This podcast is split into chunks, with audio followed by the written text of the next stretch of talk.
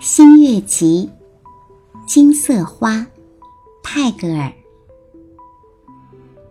假如我变成了一朵金色花，只是为了好玩儿，长在那棵树的高枝上，笑哈哈的在风中摇摆，又在新生的树叶上跳舞。你会认识我吗？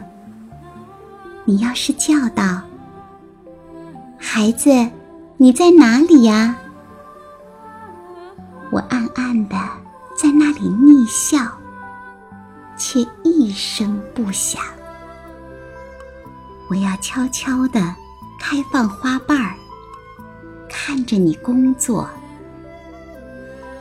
当你沐浴后，湿发。披在两肩，穿过金色花的林荫，走到你做祷告的小庭院时，你会嗅到这花的香气，却不知道这香气是从我身上来的。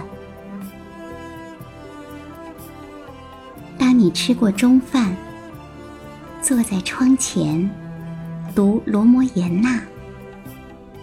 那棵树的阴影落在你的头发与膝上时，我便要投我的小小的影子在你的书页上，正投在你所读的地方。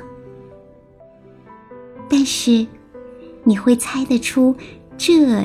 就是你的小孩子的小影子吗？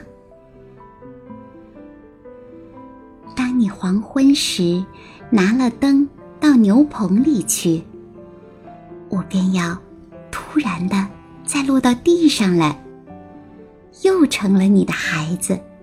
求你讲个故事给我听。